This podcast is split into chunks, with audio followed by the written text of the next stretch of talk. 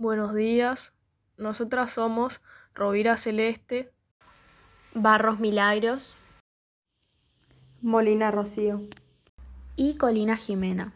Principalmente lo que vamos a hacer es comentar brevemente acerca de lo que entendemos como historia y lo que consideramos importante sobre dicho concepto. Considero que la historia es importante ya que es lo que nos permite saber qué ocurrió en nuestro pasado, el cambio de sociedad, lo que ocurrió en la vida de nuestros padres o abuelos, y entender esto también nos llevará a comprender mejor nuestro presente para así también construir un nuevo y mejor futuro. Para mí, el concepto de historia es importante porque a lo largo del tiempo ha tenido diversas funciones.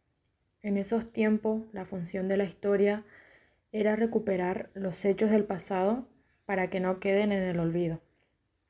Se intentaba, mediante la reconstrucción del pasado, lograr una identidad homogénea. Yo creo que la historia es importante porque ayuda a que entendamos mejor los procesos sociales, los inventos o los descubrimientos científicos. Podemos encontrar también relatos que son ejemplo de cómo evolucionó cada sociedad y cómo va dejando su huella en la historia del arte, en construcciones, las costumbres y tradiciones, por ejemplo. Eh, desde ellos muchas veces podemos conocer nuestros orígenes y cómo llegamos a la realidad actual en la que vivimos. También nos permite conocer a hombres y mujeres que fueron importantes para la historia de un país, cómo se enfrentaban antes a las dificultades que se presentaban y las herramientas de las que disponían para resolverlas. Para mí, a nivel personal, creo que la historia es sumamente importante porque nos va marcando como personas dentro de una sociedad o del mundo en sí, ya que a medida en la que transcurrimos, al mismo tiempo sucedieron y sucederán hechos que nos harán parte de acontecimientos históricos dignos de recordar. ¿Cómo lo hacemos con eventos del pasado?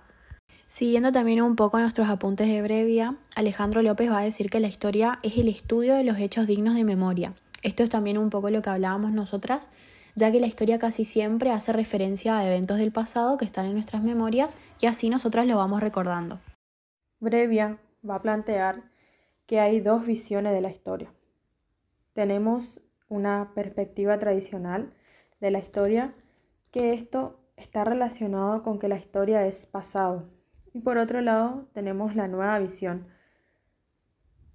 que ve al pasado como un antecedente y al presente como un consecuente, es decir, el pasado como una causa y el presente como un efecto.